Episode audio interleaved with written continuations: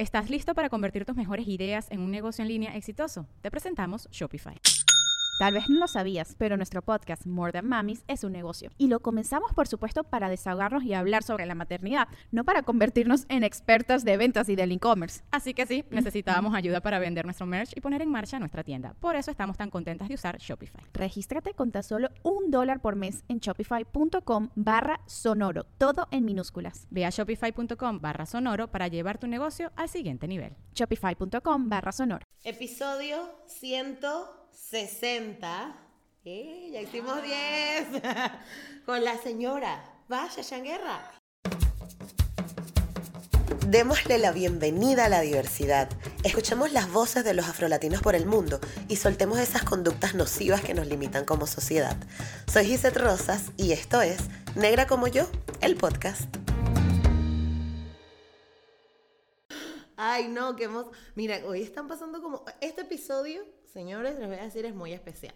Muy especial, ¿por qué? Porque hace cinco temporadas que yo trabajaba con un equipo y ese equipo tuvo que cambiar porque crecimos, porque el podcast evolucionó, porque hemos estado mejorando, pero justamente nos pusimos cuando nos conocimos, ¿te acuerdas? Que dijimos como que vamos a hacer primero 10 episodios, a ver cómo nos va y tal.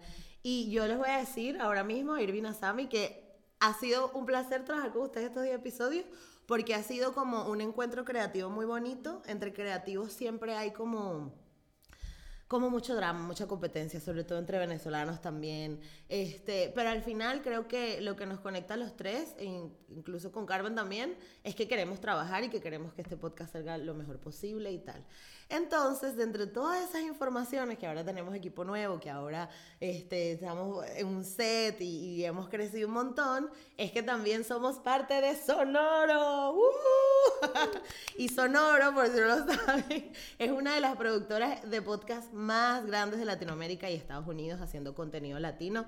Así que para mí es como, mira, se me paran los pelos tener que decirlo como abiertamente porque Sabes que, no, no, sé si pasa, pero cuando no estás como en temas de negocio o trabajando, tú estás trabajando, trabajando, trabajando, hasta que por fin puedes anunciar y ahí es como que te cae la ficha.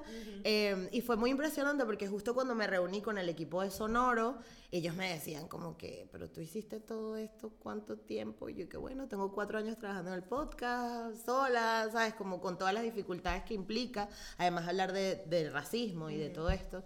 Entonces, gracias, gracias, gracias a mi Irving también por acompañarme hasta aquí.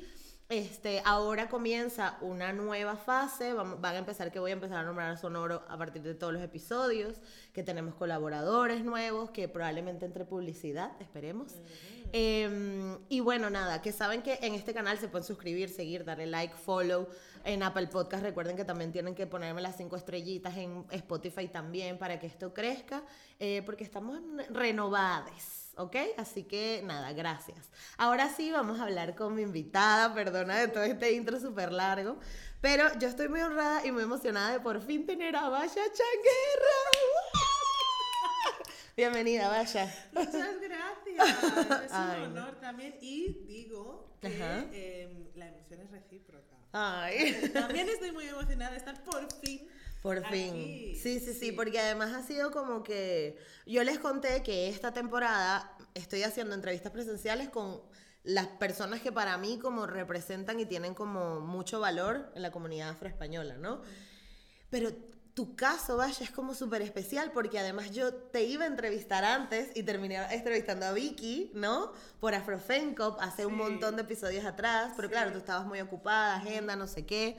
Em, pero bueno, las cosas pasan como tienen que pasar y me encanta. Y me gustaría comenzar contigo, que nos cuentes o nos dibujes un poquito cómo es tu infancia, ¿de dónde saliste tú? ¿Quién es Vaya? Uh. así sencillito. Así sencillito para empezar.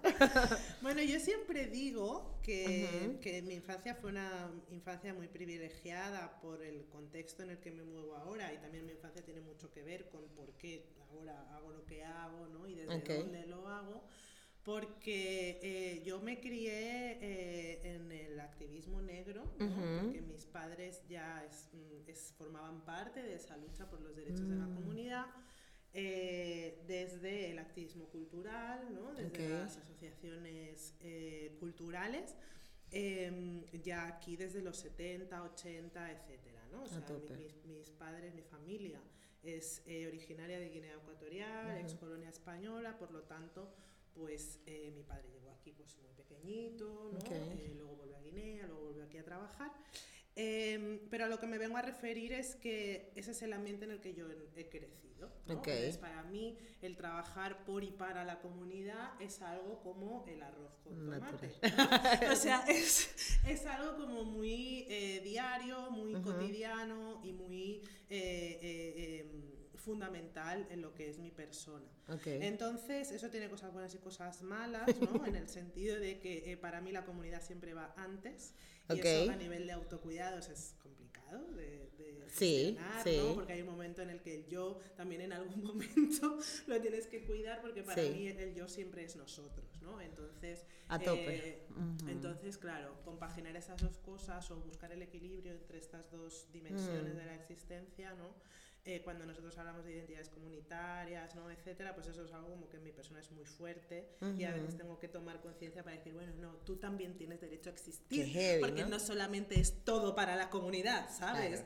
Entonces, básicamente mi, mi infancia ha, sido así, ha sido entre asociaciones culturales, la Asociación Rivapua, la Asociación Iguay Soy Pola, mi padre era presidente de Rivapoa, pero luego, claro, o sea, los amigos de mi padre, su, su pandillita, por así decirlo, pues eran el tío Edmundo Sepa, la tía Remey Sipi, eh, o sea, esto... esto ¿Nombres? claro. De la... Ok, claro. Entonces, esa es la gente que me ha criado.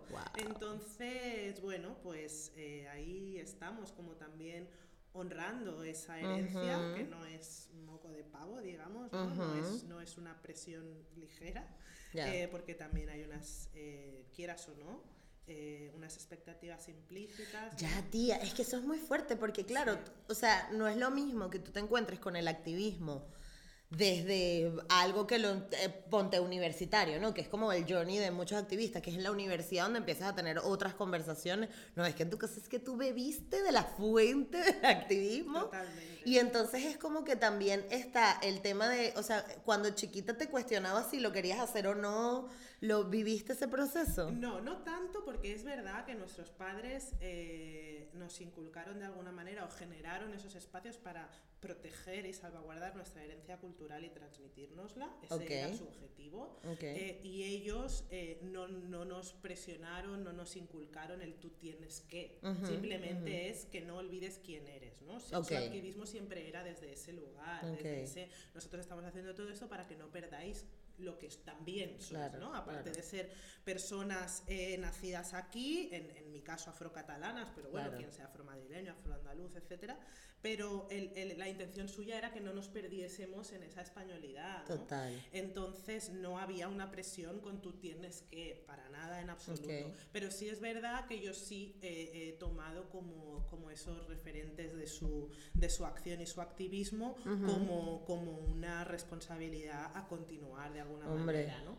Entonces honrar su, su legado es algo que, que me autopresiona, podríamos decir, ¿no? Eh, pero es una responsabilidad que yo he decidido eh, asumir, claro, asumir y no porque ellos en ningún momento nos hayan presionado para eso. ¿no? Pero también es verdad que es muy de agradecer que ahora pues las tías, los padres, los tíos y tal te digan, jolín, qué orgulloso estoy, ¿no? O qué orgullosa estoy de, de, que, de que hayáis salido así, porque no es solamente mi caso, no sé, también es el caso de Tenzul Zamora, también es el caso de Silvia Albert, también es el caso de todas las que generacionalmente nos criamos en ese, en ese ambiente, eh, y que hemos recogido esta. Claro, porque tú, tú vienes dando palos desde hace tiempo, pero ¿qué significa? O sea, ¿cómo, cómo...?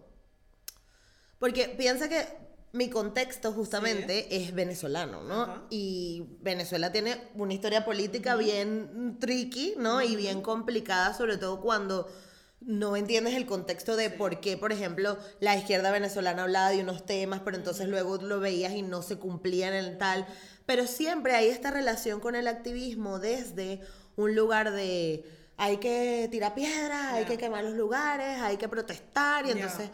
Pero yo siento que esa, por ejemplo, era mi nuestra historia, de los, la historia de los venezolanos es más mucho de estás viendo algo en la televisión o una ley que viene, sales a la calle. Pero es que yo siento que el activismo en España es de cambiar las estructuras, o sea, es un tema de hablar en parlamentos, de, de utilizar las leyes como están aquí para beneficiar, obviamente tomar en cuenta los vacíos legales que hay en donde no se ha tomado en cuenta la comunidad afro, etcétera, y como que reconstruir a partir de ahí. Yo siento que ustedes como Silvia, tú, como que tienen todo este tema de el, reivindicamiento a nivel cultural, a nivel educacional, o sea, están abarcando como todo. En mi caso eso, mi perspectiva de Venezuela era, tú veías a la gente marchando con el cartel y para su casa, ¿no? Pero ustedes tienen un montón de trabajo fuera de lo que es una mani, ¿no? Lo, donde se ve el porque también yo creo eh, que, y la lectura que yo hago, es que el activismo afro y negro en, eh, en el Estado español tiene mucho que ver con la propia identidad. Claro. Con eh, las crisis identitarias que tiene la identidad afrodiaspórica en general eh, y la afrodescendiente en, en particular. Ese hecho de saber que nosotras como personas afronacidas aquí, eh, en mayor parte, pero no todas, ¿eh? pero por ponerte un símil. Como personas afronacidas aquí, nosotras no tenemos un bagaje migratorio propio, sino que el bagaje migratorio es el de nuestras familias. ¿no? Entonces, nuestra generación anterior tiene esa referencia en sus países de origen. Yo sé que mi padre es del pueblo tal de eh, Guinea Ecuatorial, en África Central, etc. Pero ese es mi padre. ¿Quién soy yo? Ajá. ¿Sabes? Entonces, ese quién soy yo, responder esa pregunta es un marrón. es un marrón. Por eso nadie la quiere hacer. Horroroso en, en, en, el Estado español para las personas eh, afro, ¿no? Porque no eres ni de aquí, no eres ni de allí, eres eh, una, una mm, eh, un compendio de muchas cosas ¿no? y no eres solamente una cosa. Entonces, el reivindicarte desde esa multiplicidad de identidades y decir, no, yo no renuncio ni a mi identidad afro, ni a mi identidad catalana, ni a mi identidad de mi barrio, ni a mi identidad como mujer, ni a mi identidad como queer. No, no, no renuncio a nada porque yo soy todas esas cosas. Entonces, el reivindicar el negro, que en este caso es reivindicar el gris, ¿no? Ese que no todo es blanco ni negro, sino que hay un montón de matices en medio, yo creo que tiene muchísimo que ver con el lugar de activación del activismo negro y afro en, el Estado español. ¿no? Por eso eh, hay muchas chicas, eh, desde, y ahora me voy ya un poco barriendo hacia lo afrofeminista, ¿no? hay muchas chicas que empezamos eh, ese empoderamiento desde el activismo estético, desde mi pelo, mi corona, ¿no? Y, a partir de ahí, a partir del individualismo, a partir de lo personal, ampliamos a, lo comunitario, que no es un paso automático, quiero decir, que también a nivel afrofeminista nos está costando mucho, ya no tanto, pero nos ha costado mucho articular al movimiento afrofeminista precisamente por pasar del yo al nosotras. ¿no? Porque tú eh, empiezas a empoderarte, empiezas a curar, a sanar tu identidad a través de lo estético, a través de tu pelo, dejas de estirarte, dejas de laciarte, ¿no? Bueno, ya sabemos todas cómo funciona este proceso, pero muchas veces cuando llegas al, vale, ya soy capaz de salir a la calle con mi pelo natural y quien no le guste que no mire y tengo esa fuerza política para desafiar lo que sea, etcétera, nos quedamos ahí. Sí no pasamos al, vale, muy bien, ahora lo que hay que hacer es incidencia en las políticas de representación, incidencia en las políticas de los medios audiovisuales, incidencia en la raíz que hace que la siguiente generación siga necesitando ese proceso de mi pelo, mi corona y de empoderamiento a través de lo estético. Porque si nos siguen negando representativamente, vamos a seguir recibiendo ese mensaje de que no pelo está, mal. Exacto, de que no encajamos, de que necesitamos mutilarnos para poder encajar, necesitamos eh, esa adecuación al estándar, ¿no? Y por lo tanto no, no estamos realmente transformando nada. Entonces, esa radicalidad de la que hablabas antes, radicalidad entendida como el ir a la raíz y a la profundidad estructural de los problemas, eh, yo creo que es así precisamente por el lugar de donde nace nuestra necesidad de articulación, que es desde la búsqueda de la identidad. Porque muchos de nosotros, muchas de nosotras, desgraciadamente, no sabemos quiénes somos. Y durante muchísimo tiempo, eh, infancia, adolescencia, etcétera, pasamos por un proceso aún más complicado que el de la propia adolescencia, de la búsqueda de quién es uno, ¿no? en, en sí sumado a esta eh, eh, eh, dificultad de la identidad étnico-racial, ¿no? Sí. No, es que es un, es un trabajo, o sea, es un trabajazo y por eso es que a veces como que, bueno, no sé si te llegó a pasar, pero cuando tienes que hablar con otras mujeres negras, cuando tú ya tienes el sentido de que entiendes que es un sistema, que tal, que nos oprime, bla, bla, bla, toda esta conversación, y claro, la otra persona es como que no lo entiende porque también tiene que hacer todo eso y uno ya hizo ese trabajo y es como, wow, y a mí particularmente como comunicadora me cuesta un montón porque además que tengo Mercurio en Acuario, o sea, es decir, yo hablo locura siempre y si tú me vas siguiendo, tú empiezas a decir, ah, esto que está diciendo esta muchacha tiene sentido, pero viste que yo lanzo y yo te explico porque ya yo lo entendí así y yo no me voy a tomar el tiempo a explicártelo porque no me da la gana. Claro. Pero pasa que claro, yo son retos, ¿no? Constantes que tengo como a nivel de comunicación. Entonces, ¿cómo, cómo, cómo sucedió en las bases de, de tu generación? De qué era lo que se hablaba? ¿Qué era lo que te hacía como calentarte y querer hablar con las demás o cómo conectabas. En nuestro caso, las que vivimos aquí en los 90 con los nazis, con los nazis por la calle. Agatha en Babi vino hace unas eh, semanas y nos contó sí, cosillas. Era muy a través de esto, ¿no? Entonces también había una cuestión de clase muy bestia, o sea, es decir, muchas de nosotras venimos de barrios y de, de barrios de la periferia, de ciudades de, de la periferia, ¿no? Con una diversidad étnica también importante, ¿no? A nivel de, no solamente de de comunidades migrantes, sino de comunidades gitanas también, ¿no? Que también eh, son las expulsadas propias, digamos, de este territorio. Entonces, eh, esa construcción de nuestras propias eh, relaciones ya hace que las conversaciones sean como en un, en un sentido muy concreto, ¿no? Cuando tienes un enemigo común tan claro como son los neonazis, ¿no?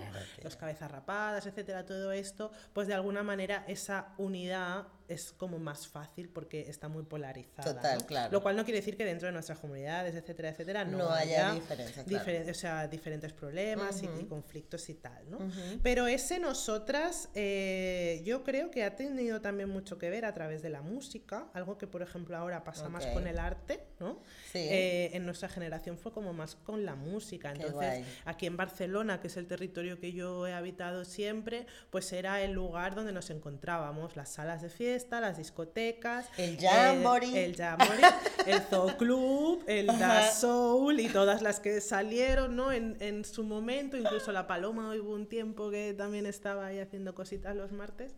Eh, pero a lo que me vengo a referir es que también estaba muy entrelazado con el, eh, desarrollo de la cultura hip hop, entonces todo lo que tiene que ver con las quedadas en los parques para bailar break, en Plaza Cataluña, en universidad, para bailar break y para hacer beatboxing, o sea, todo muy, muy, muy, muy articulado a través de la música. Y ahí también se generaron muchísimas alianzas con, con la gente blanca que estaba en la cultura hip hop también, ¿no? Entonces se hicieron unas alianzas muy chulas a través eh, de la música, pero también a través, muy fuertemente, a través de el antifascismo. Pero no el antifascismo como ideología antifa, sino como respuesta a nos tenemos que proteger de los cabezas rapadas que salen por la noche con los bates a, buscarnos. desde, desde, una cosa muy práctica y muy material y muy del día a día. ¿no? La filosofía o la teoría antifascista, digamos, desde la academia o desde los libros, etcétera, sino desde la propia vivencia. Claro, claro. Entonces nos articulamos muy a través de ahí, a través de vivir conjuntamente en las calles, a través de vivir conjuntamente los espacios de ocio, a través de, mucha piel, ¿no? Y de, de, relacionarnos mucho, porque claro, en esa época pues las redes no eran ni de lejos lo que son ahora claro. y se vivía en otra dimensión. Claro, siendo como la gente de marketing llama urbano. Dios mío. Muy urbano. urbano por no decir negro. Claro, claro, les encanta. Les encanta decir todo es urbano y es como que, bueno, eso es negro, pero no pasa nada. Luego nos encargamos de eso, vamos a resolver otras cosas. Ok, entonces, ajá. Vaya, viene de la base, su hip hop, su cosa, el soul, el jamboree y tal. ¿Y en qué momento tú dices, ok, esto va a ser mi vida y mi carrera? Eso me vino después de la maternidad. Es decir, sí que es verdad que yo siempre he estado implicada podríamos decir, politizada, ¿no? En el sentido de que yo qué sé, pues me tiraba. Yo cuando era pequeña estaba en el consejo escolar como representante de los alumnos, que esa fue mi primera campaña electoral para presentarme como representante de los alumnos en el cole, ¿no? Que decir que a mí ya me iba el rollo. Eh, en el instituto tenía mi profe de filosofía amargadísimo porque siempre le rebatía cosas y siempre decía, pero este punto tal, porque me gusta mucho debatir, ¿no? Pero a nivel de politización, digamos, desde eh, orgánica, desde un partido, desde un, vale, bueno, pues vamos a entrar ya a militar, ¿no? Eh, claro, y afiliarme. Hubo un mm. momento que dijiste, bueno, esto es lo que va a ser. Bueno, vamos a, vamos a apretar más. O sea, yo no dije esto es lo que va a ser, sino lo que dije es un, hay que dar un paso más porque, porque esto no tira, esto no avanza. Eh, y necesitamos, necesitamos ocupar estos espacios también. ¿no? Y entonces yo eh, empecé a militar en la CUP propiamente, pero esto ya fue en el año 2018, fíjate si había pasado tiempo. ¿no? Yo no empecé a militar con cuota, digamos, hasta el año 2018. Era simpatizante, estuve en el 1 de octubre, la asamblea, participa, todo, todo, todo, todo. Yo soy independentista desde los 12 años, quiero decir que, que, es una cosa que en unos espacios en los que yo siempre también me había movido con afinidad, etcétera, ¿no? A nivel de, yo qué sé, de ocio, pues también he participado en el CAU, que eso también era como muy importante, ¿no? A nivel de espacios de, de más reconocidos o más em, entendidos como de la izquierda indepe pero no decidí dar el paso como militante hasta que fui madre, ¿no? También después de tener a, mis hijos vi que era importante que tomásemos las riendas de esto porque no podíamos seguir delegando la vulneración de derechos de nuestras comunidades a personas que no estaban atravesadas por esas realidades. Eso yo lo vi muy claro. Es decir, la gente que está ahora mismo ocupando espacios políticos, está en, partidos orgánicos o incluso en cargos electos, eh, está siendo muy instrumentalizada por, los partidos políticos y al final de alguna manera se está perdiendo nuestra, la fuerza de nuestra voz en, en, las instituciones. Claro, pero hay algo que me da mucha curiosidad en la medida que hablas, porque claro, Siempre viste este statement súper de la gente que no entiende el racismo, ¿no? Pero el comentario siempre es de, bueno, pero ¿por qué no pueden ir? Es que esto me pasa a mí y yo voy y lo reviento todo, ¿no? Pero obviamente lo dicen desde una parte muy superficial sin entender que no solo es el hecho de ir con el bate a reventar el partido político o el ACAS o el gobierno decirles, mira, queremos más derechos. O sea, ¿no? Hay un montón de estructuras que hay que hacer, ¿no?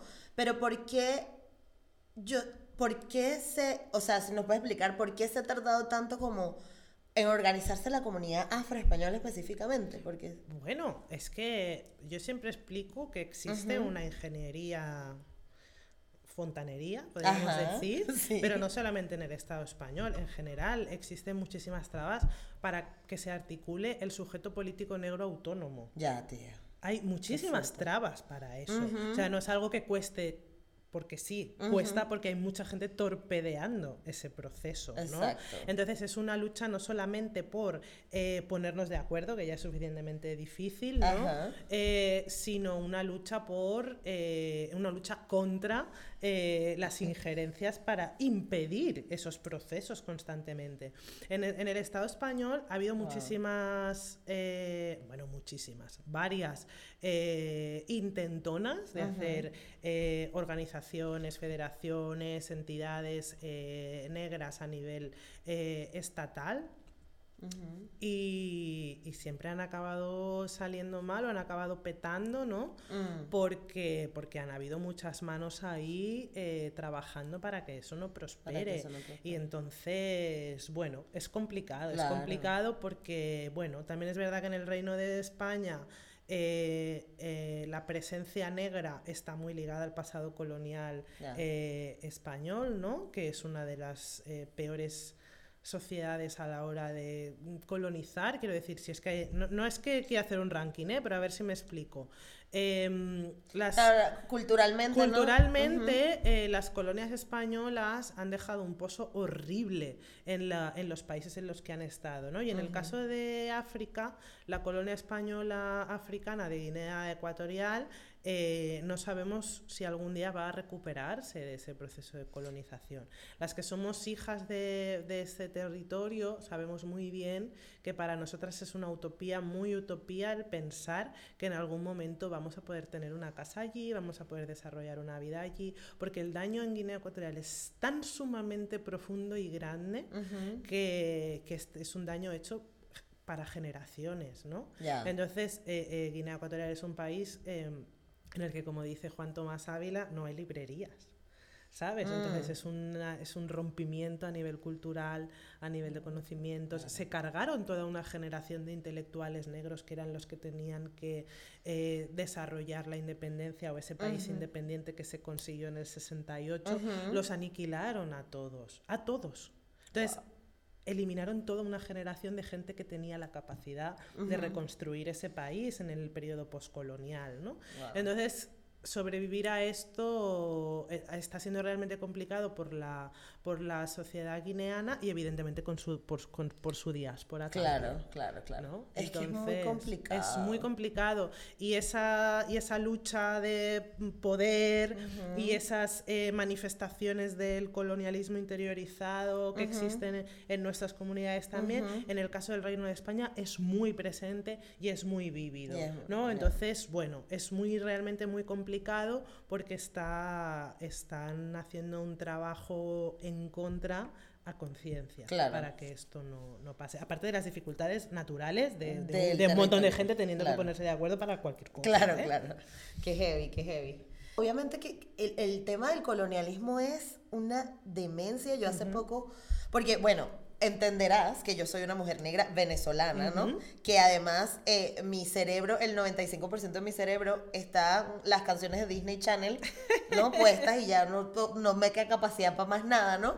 Pero tuve que redescubrir o sea, tuve que entender, ¿no? De mi negritud a través de lo que me decían eh, eh, eh, activistas afroestadounidenses, luego entender qué fue lo que pasó en mi país y luego te das cuenta que es la misma historia a nivel mundial, pero que cada país tiene sus variaciones. Entonces, bueno, como soy latinoamericana, me toca saber de Nicaragua, Honduras, El Salvador, de todo el. Caribe, o sea, es un montón de información y también España. Entonces, claro, hace un poco estuve con una, en una formación justamente de afrocolectivas y ellas hablaron de África, ¿no? Y específicamente de cosas que teníamos que saber del continente africano y fue como, wow, o sea, es otra historia que hay que investigar porque además cada territorio tiene su particularidad y tal. Es como, wow. Pero tú crees que nos puedes explicar un poco cómo funciona la mente o, o qué significa el colonialismo o, la, o el pensamiento de colonial, que es como algo que en Latinoamérica, por ejemplo, la gente hace que cómo es posible si los españoles nos dieron el idioma, estamos tan Ay, agradecidos. Dios mío. Así piensa la gente en Latinoamérica. Sí, sí, sí, pero, pero claro, es el mismo colonialismo que te hizo pensar así, ¿no? Entonces, si nos puedes explicar cómo con peras y manzanas tú, no yo para que no digan que soy yo solamente. ¿Cómo funciona? Bueno, hay diferentes afectaciones, Ajá. digamos, ¿no? De, de lo que es el, el colonialismo en muchísimos países africanos, que no en todos, ¿no? Eh, pero sí que es verdad que en el caso, o sea, quiero hablar de ciertas cosas, ¿no? Por una parte, a nivel de, eh, a nivel de género, ¿vale? Y Ajá. diversidad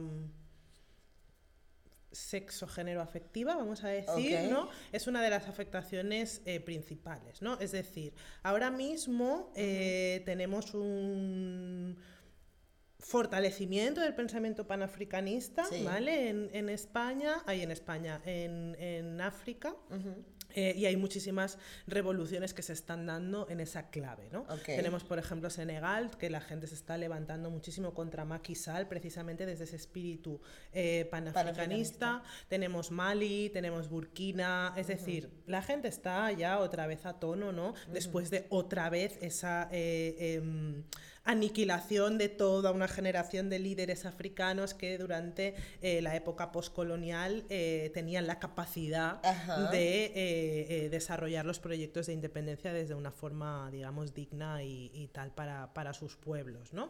Entonces, cuando se dieron esos procesos de independencia a través de esos insurgimientos, ¿no? vamos a decirlo así, desde esa necesidad de liberación, eh, pues hubo un, retroceso, evidentemente orquestado por, por Europa, para pasar del colonialismo al neocolonialismo. ¿no? Entonces, ¿qué pasamos? Pasamos de la invasión física, económica, cultural y tal en los territorios africanos a el control de la moneda, de la industria, del extractivo, o sea, de los recursos, de la extracción de recursos, etc. Entonces, sí, te damos libertad de vivir en tu, en tu territorio, de, de tu forma, etcétera, etcétera, pero nos llevamos los recursos, claro. ¿no? La educación sigue siendo en gran parte eh, educación europea y por lo tanto culturalmente tú vas a estar ahí sometido igual, ¿no? Entonces quiero decir que es un daño como muchísimo más profundo o muchísimo más a largo plazo eh, a la hora de recuperarse. los impactos del colonialismo y del neocolonialismo en muchísimos países africanos son realmente devastadores. Yo antes he puesto el ejemplo de Guinea como, como porque evidentemente es mi país y es el que, el que más conozco, ¿no? Pero se repite en, muchos otros eh, lugares. Los países que tienen francocefa, por ejemplo, lo tienen mucho peor que los que no lo tienen, ¿no? Entonces hay un nivel de control del que es difícil eh, deshacerse precisamente porque los dirigentes africanos están ahí puestos para controlar que eso siga siendo que así. siga así, ¿no? Entonces hace falta una revolución popular, muchas veces desde lo militar, eh, que, que se entiende al revés, ¿no? Porque tú cuando dices, no, en Mali hay un golpe de Estado para cargarse al gobierno, entonces claro, es como, no es malo al revés. ¿no? O sea, es un golpe de Estado que es bien porque está nacido o nace, digamos, de esa necesidad, de ese pueblo empoderado que dice basta.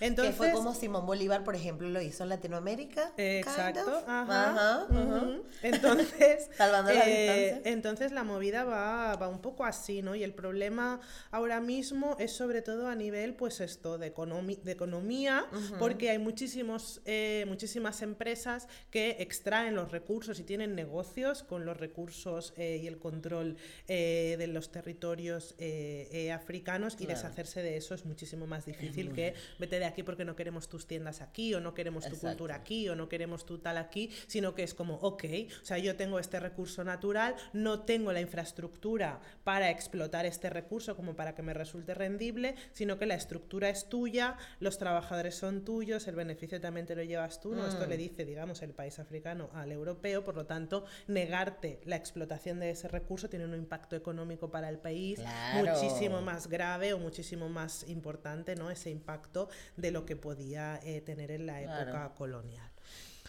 Así que, es que claro, también entendamos que es un tema muy profundo porque tiene demasiadas capas, como te digo, hay muchos contextos independientes, cada quien tiene su historia, pero el núcleo de todo el tema ha sido el racismo, ¿no? Sí, el, núcleo de todo el tema ha sido el, racismo y a mí siempre me gusta comentar aquí el trabajo de la doctora Oliveto Tele, ¿no? que es la primera mujer eh, de ascendencia africana eh, eh, la primera mujer afroeuropea en tener una cátedra en, la universidad, en una universidad europea, que es la Universidad de Oxford, si no me equivoco. Y su trabajo en clave muy panafricanista eh, se trata de recuperar la historia de la presencia negra en Europa pre-esclavitud.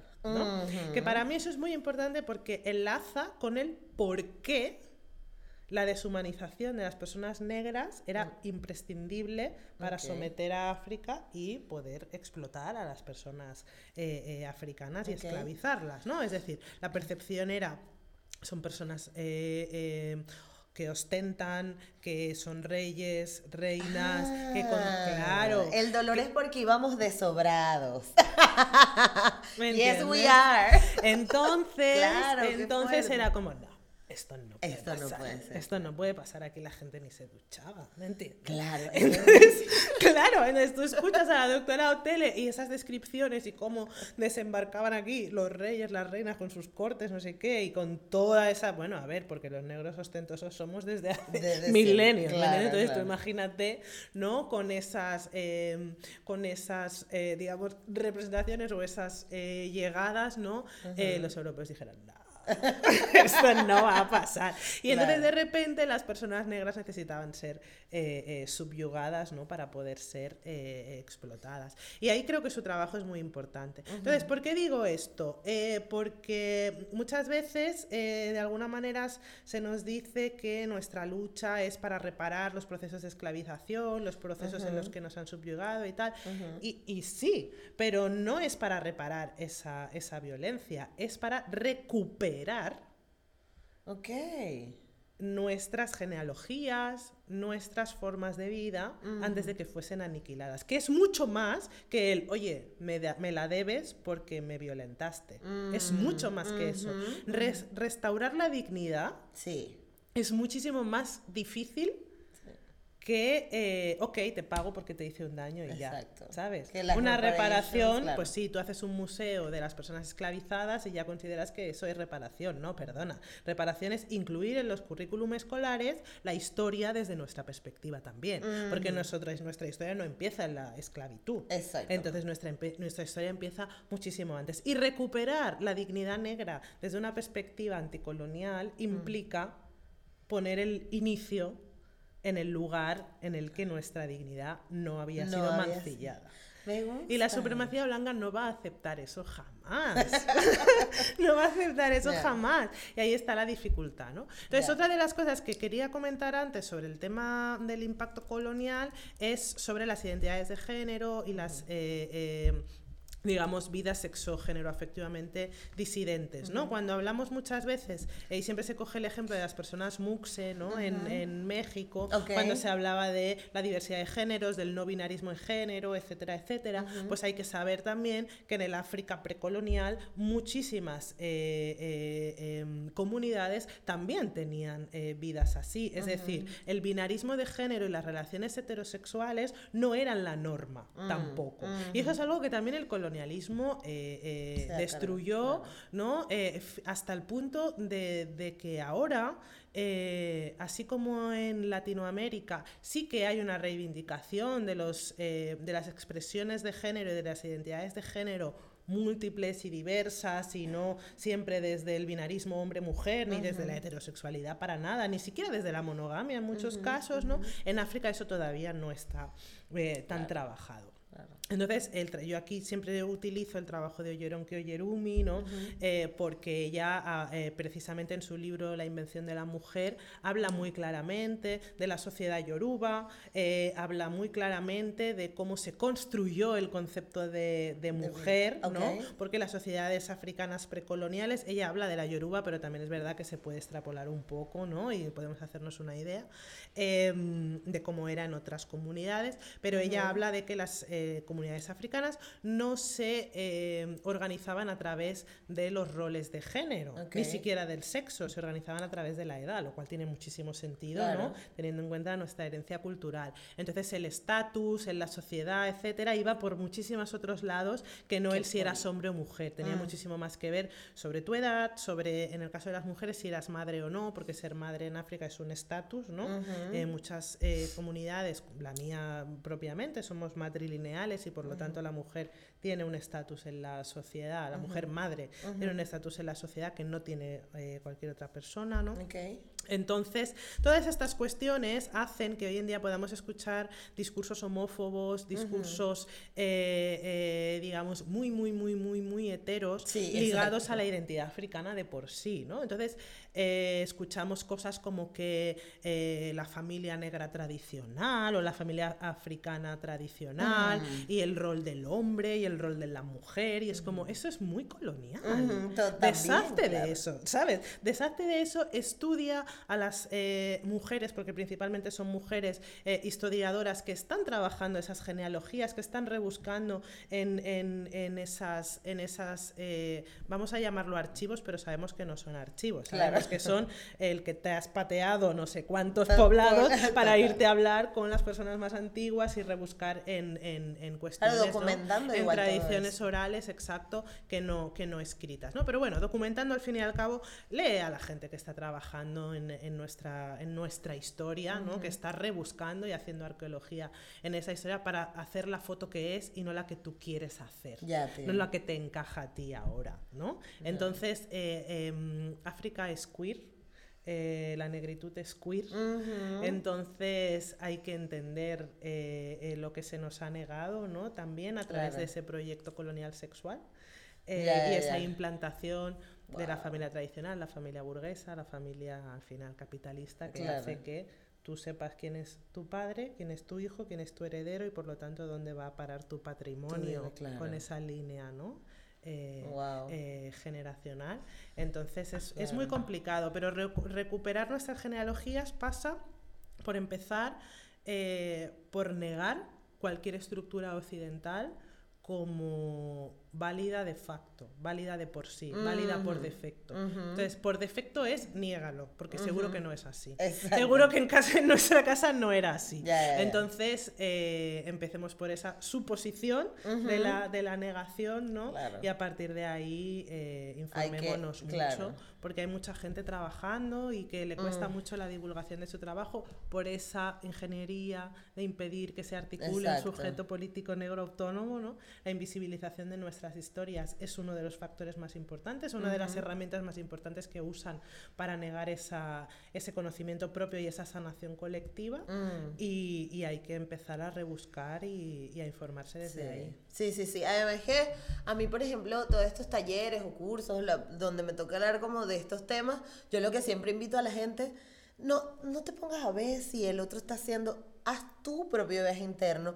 Empieza analizando de dónde vino lo que tienes. Y por ahí ya, bueno, ya empiezas como con, todo este viaje, porque al final empiezas como a investigar, investigar tanto, que esa misma curiosidad, a mí me parece impresionante, pero esa misma curiosidad en hablar de ti o de investigar de tu propia historia, te hace luego entender, claro, mejor cómo es el sistema, no más grande, a, querer entender la geopolítica para después entenderte a ti, no. no tiene que ser al revés. Empieza entendiendo tu casa.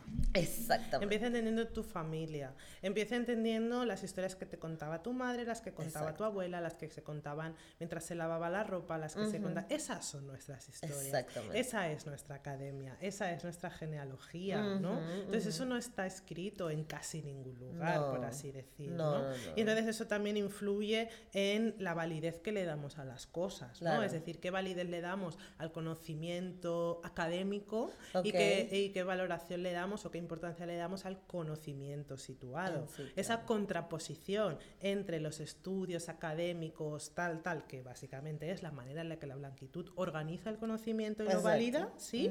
A eh, esa concepción que tenemos de las historias que transmitimos de forma oral, las praxis políticas que nuestras madres, nuestras tías utilizaban en nuestros lugares como resistencia, eso es articulación política, eso es teoría política, esa, eh, eso, que nos enseñaba nuestra madre, nuestra abuela, etcétera, es eh, teoría política de resistencia de nuestras comunidades, ¿no? Y probablemente eso eh, no esté escrito en, ningún lugar, pero tiene toda la validez toda la validez que tiene eh, un trabajo académico, desde alguien que se sentó a observar no sé qué y lo apuntó en su cuaderno.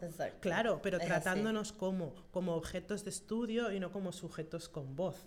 ¿Sabes? Alguien puede mirarte muchísimo rato y estudiarte y describirte y luego ponerlo en un papel, pero nunca jamás será tan potente, ni tan válido, ni tan eh, profundo como lo que tú puedas escribir de tu propia eh, eh, experiencia y cómo has reaccionado a determinados contextos, etcétera. Entonces estamos dando más validez a quien nos estudia que a nosotros mismos hablando. Entonces, mm, esa es la primera reflexión. Me encanta. No, pero la primera. Aquí, pam, pam, pam. No, pero me encanta porque igual, eh, justamente como, viste, cuando se habla, por ejemplo, de la cultura, ¿no? De, de todos los géneros que son originales. Ya me iba a hacer así con los tenía la gafa. Eh, eh, todos los géneros, por ejemplo, siempre se habla, ¿no? Del rock, del jazz, del blues, ¿no? Que todos tienen origen afro, ¿no? Y siempre es como este tema de, no, bueno, es que los negros lo hacéis mejor. Y claro, ese género se creó en nuestras bases, viene de nosotros, ¿no? Tú vas a poder decir, analizar todos los elementos que tiene el blues, ¿no? Guitarra, voz, las letras son así asados, y eso es para replicarlo, pero no para vivirlo. Entonces, yo, algo que a mí siempre como que me estimula mucho es saber que tenemos esa capacidad creativa por defecto que podemos sí, esto es el blues porque lo creamos de nosotros, pero también lo podemos transformar y hacer cualquier otra cosa porque lo estamos hablando nosotros, somos, es nuestra voz, no viene de ahí, ¿no? Absolutamente. No es desde afuera, como tú dices, no, un sujeto que te está observando y está Claro. dibujando lo que cree. Y que normalmente las expresiones artísticas desde las negritudes siempre son políticas. Sí, Quiero decir, siempre. no es un, ah, bueno, voy a tocar cuatro notas y no sé qué, Exacto. ¿sabes? Es decir, cuando nosotros decimos que eh, el, el blues y el gospel, ¿no? El- por seguir con tu ejemplo, ¿eh? Sí. estaban contrapuestos porque una cosa era la música de la calle y otra cosa la de la iglesia, pero que las dos tienen esa raíz en eh, la música que la gente cantaba desde los campos de, de- De de trabajo, trabajo, claro. ¿no? Y que, y que todos esos códigos velados para que no se entendiese lo que estaban diciendo, que eran metáforas que solamente la gente que pertenecía a esas comunidades conocía. Es como, sí, tú puedes cantar una letra, pero nunca sabrás por qué ese eufemismo es así y no es de otra manera, porque eso nace de una experiencia concreta y situada del territorio en el que nació esa letra en, en Claro, concreto, ¿no? claro, Entonces hay una experiencia que ha pasado por unos cuerpos, por unos cuerpos negros, concretamente, no por cualquier cuerpo. ¿sabes? Entonces, entendiendo cómo nosotros hablamos por irme a otro ámbito científico, por decir, ¿no? Nosotros siempre hablamos de esa... em, de ese eh, soy porque somos, de ese somos porque fuisteis, de ese el tiempo negro no es lineal, de nuestras ancestras que se manifiestan a través de nosotras, siempre Sí. tenemos ese pasado muy presente en nosotras, etcétera, etcétera. Y entonces hablamos de cosas como el trauma racial, ¿no? Y cómo pues todo ese sufrimiento generacional que ha sufrido nuestras comunidades se sigue expresando a día de Sí. hoy. Pero eso no ha sido válido hasta que han descubierto la epigenética. Ah. Ahora resulta que sí. Ahora sí. Ahora resulta que sí hay algo en la genética que pasa de generación en generación. Pero tiene que ser la blanquitud quien le ponga nombre. Claro. ¿Qué onda?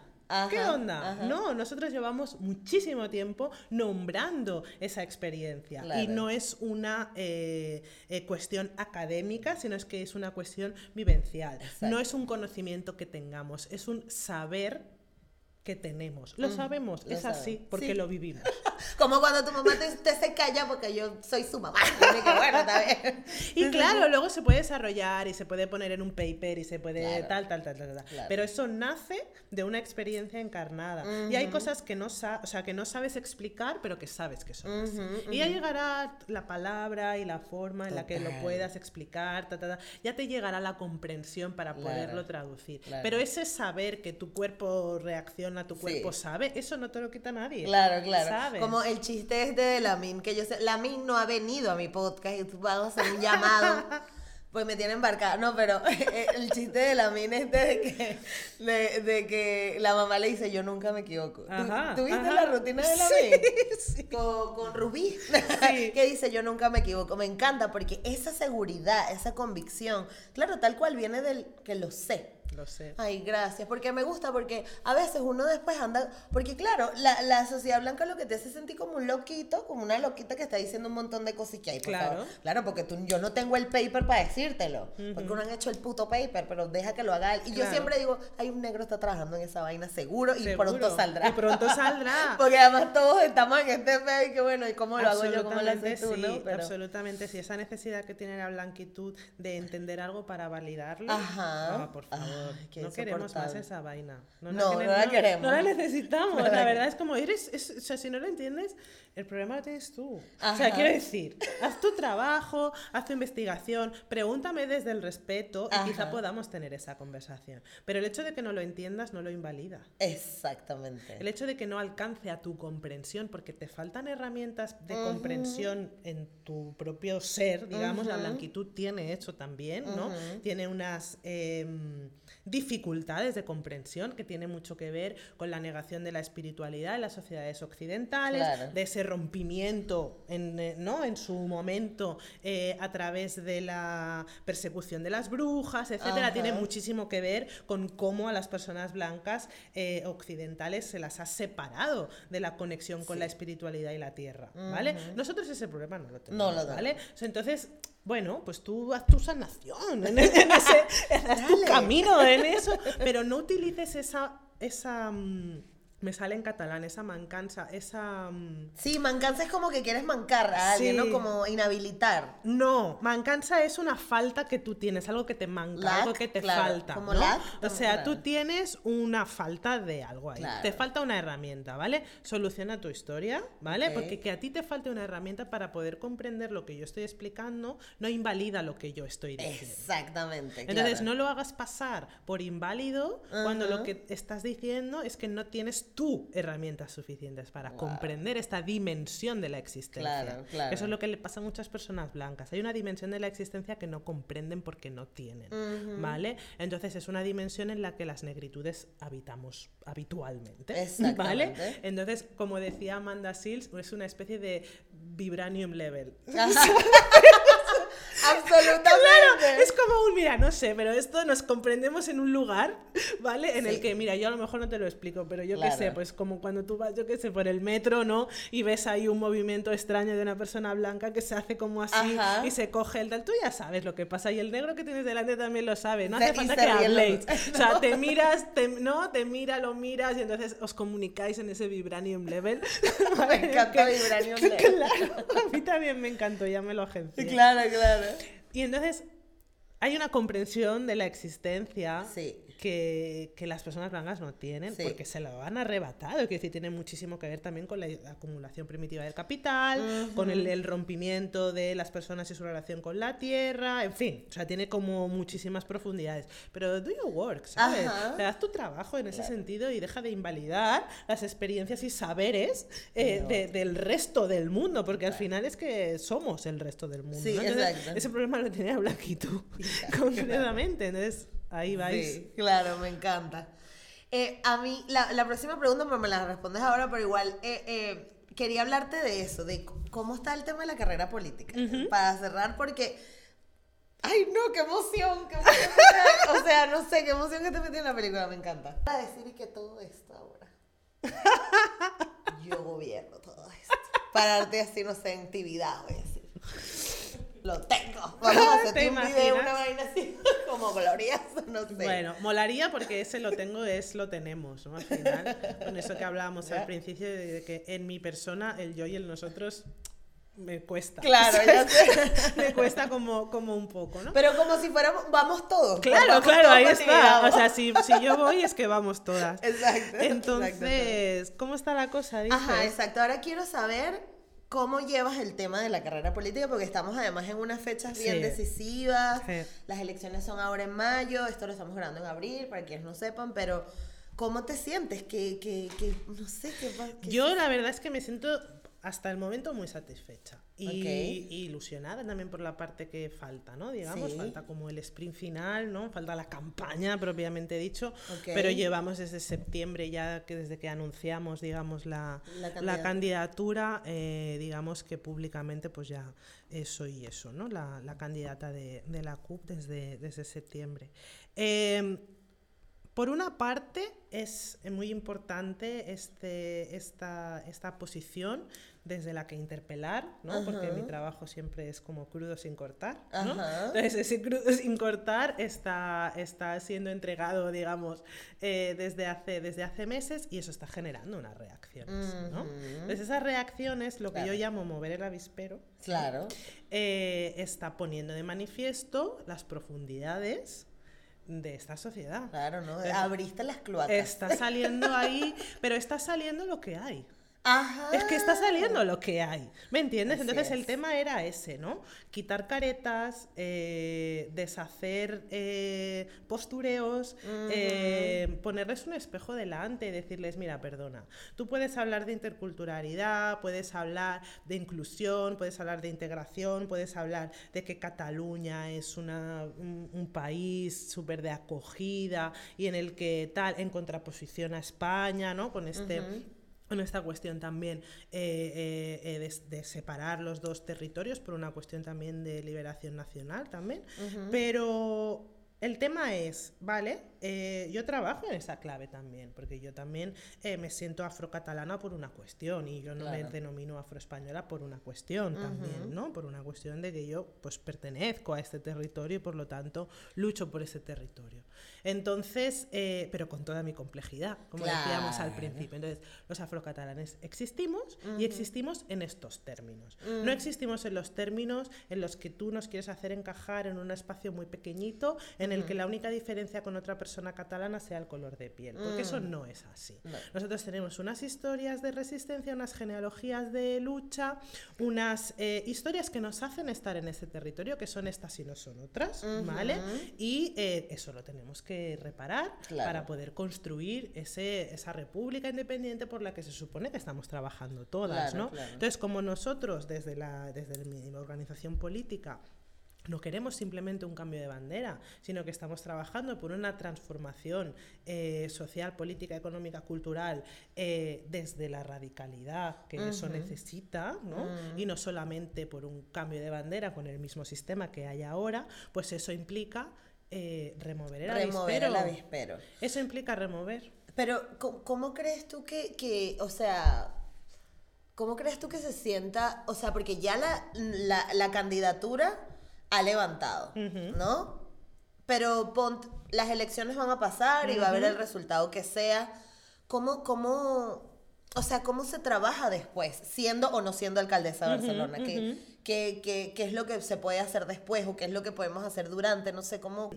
Cuando la violencia es tan explícita, porque la interpelación es tan directa, claro que remueves, eh, remueves el estómago, remueves las profundidades de la supremacía blanca. Es que es una interpelación directa ahí. Entonces las amenazas de muerte vienen por eso.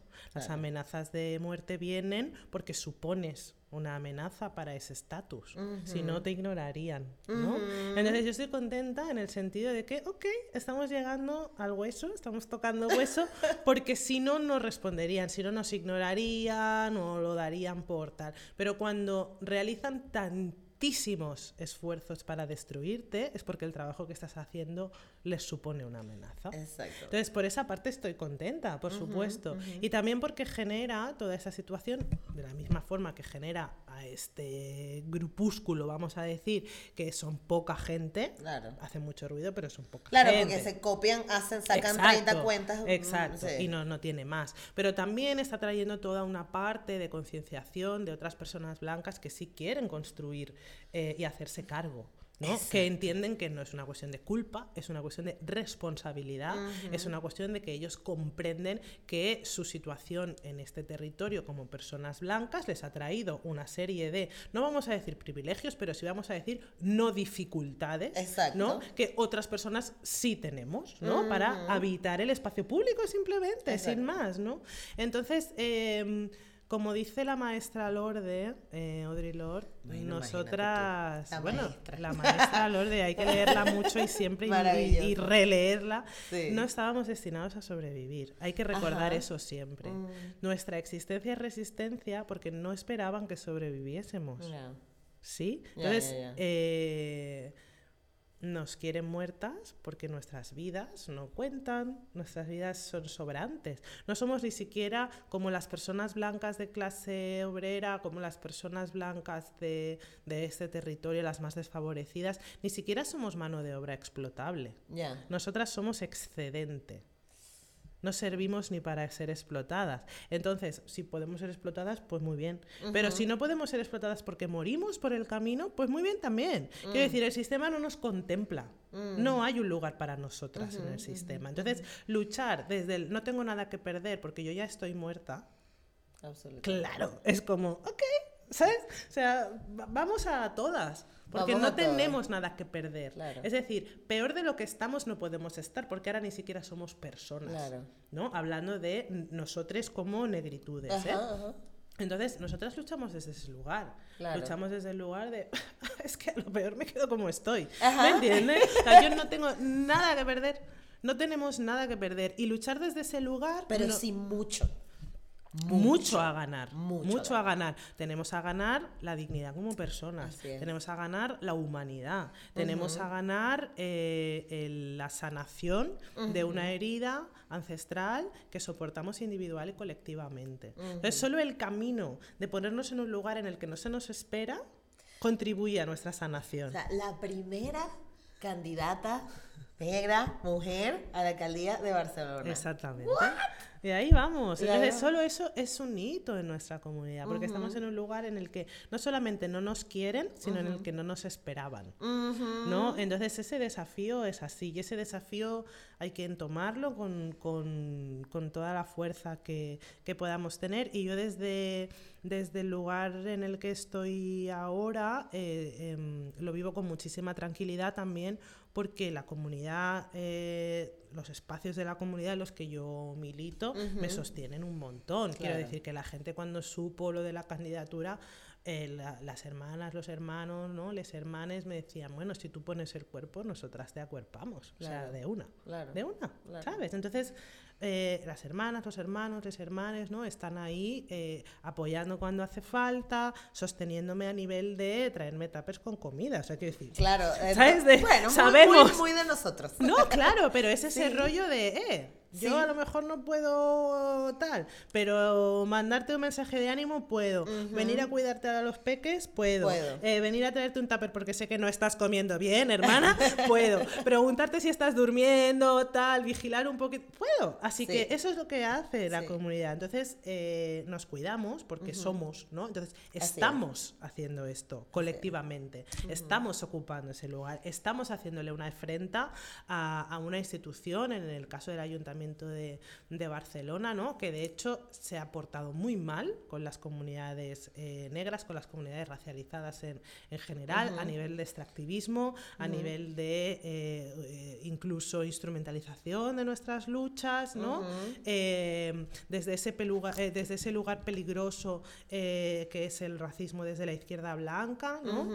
peligroso por lo velado, peligroso por lo civilino, peligroso por lo por lo sorprendente, en el sentido de que no, es un lugar en el que se espere encontrar este tipo de dinámicas, ¿no? La, la, derecha, pues ya sabemos lo que es, es un racismo excluyente, un racismo de rechazo, sí racismo violento, eh, eh, claramente violento, pero el racismo desde la izquierda es, es, muchísimo más peligroso porque es más civilino, está hecho desde el buenismo, está hecho desde, desde el salvadurismo, está hecho desde el paternalismo, exacto. Mm. Entonces mantiene una jerarquía racial desde un lugar de bondad y eso es, eso es perversísimo, ¿no? Y de hecho lo hace de una forma inconsciente. Ajá que es lo peor. Ni siquiera las personas que ejercen ese tipo de dinámica son realmente conscientes de lo que están haciendo en realidad, ¿no? Con ese damos voz. Nosotros ¿Cómo voz? Damos voz. La gente tiene su voz, ¿sabes? Entonces, en todo caso, utiliza el espacio en el que estar para vehicular esas voces. Pero tú no le das voz a nadie, tú no ayudas a nadie, tú no acoges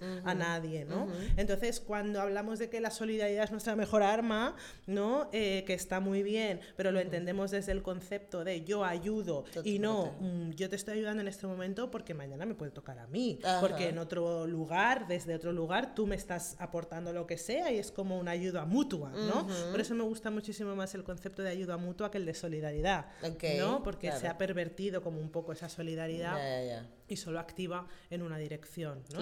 ayuda mutua pues nos da otro otro lugar, digamos, de intercambio recíproco y de, bueno, pues nos ayudamos en Claro, y no inhabilitas a la otra persona, porque el mm. tema con la solidaridad es que ok, yo soy solidario contigo, pero claro, tú no puedes. Y mientras te mantengas en el que no puedas, mejor, porque yo voy a seguir estando en esta posición de poder. Exacto. Es un tema, es un temazo, pero de verdad para mí ha sido un honor, vaya. Pudiéramos estar un montón de horas un montón hablando. De horas, sí. o sea, yo porque así. Y qué bueno que hable ella las riendas de este podcast. pero me encanta, me encanta, muchísimo éxito en Muchísimas gracias, amor. Sea lo que sea, vamos a estar ahí. Sí, o sea, pase lo que pase el 28, la la, incursión ya la hemos hecho. Así es. Exacto. y el hito es ponernos aquí. Ahí está. Mucho éxito. Así que brindémonos. Brindémonos. Y celebrémonos. Y celebrémonos. Mm. Muy poderosa, ¿eh? Las mujeres negras a Ahí estamos. Barcelona, ¿no? Me encanta, Ahí me encanta. Ay, no, pero bueno, nada, yo, eso, mucho éxito, muchas gracias. Muchas gracias a todos quienes estuvieron en este episodio. Espero les haya gustado. Espero quienes sean, bueno, no es que igual no lo van a ver en el momento que sea, pero Claro. vamos a estar atentos a lo que suceda con las elecciones. Y nada, muchísimas gracias por estar en Negra como yo y a todos quienes nos acompañaron hoy. Eh, también muchísimas gracias. Recuerden que estamos en Evox, en Anchor, en Apple Podcast, en Spotify, en todas partes donde puedas escuchar este podcast. Y en YouTube, recuerda suscribirte, darle like, comentar y dejarnos ahí para ver en qué parte del mundo estás y contarnos cosas. Ah, Patreon. Es muy importante que tenemos un Patreon donde estamos subiendo contenido extra, donde hay talleres, donde hay información, donde hay mm, eh, eh, cosas interesantes por saber. Así que suscríbete al Patreon y gracias por estar aquí. Nos vemos la próxima semana. Chao. Chao. ¡Eh, gracias!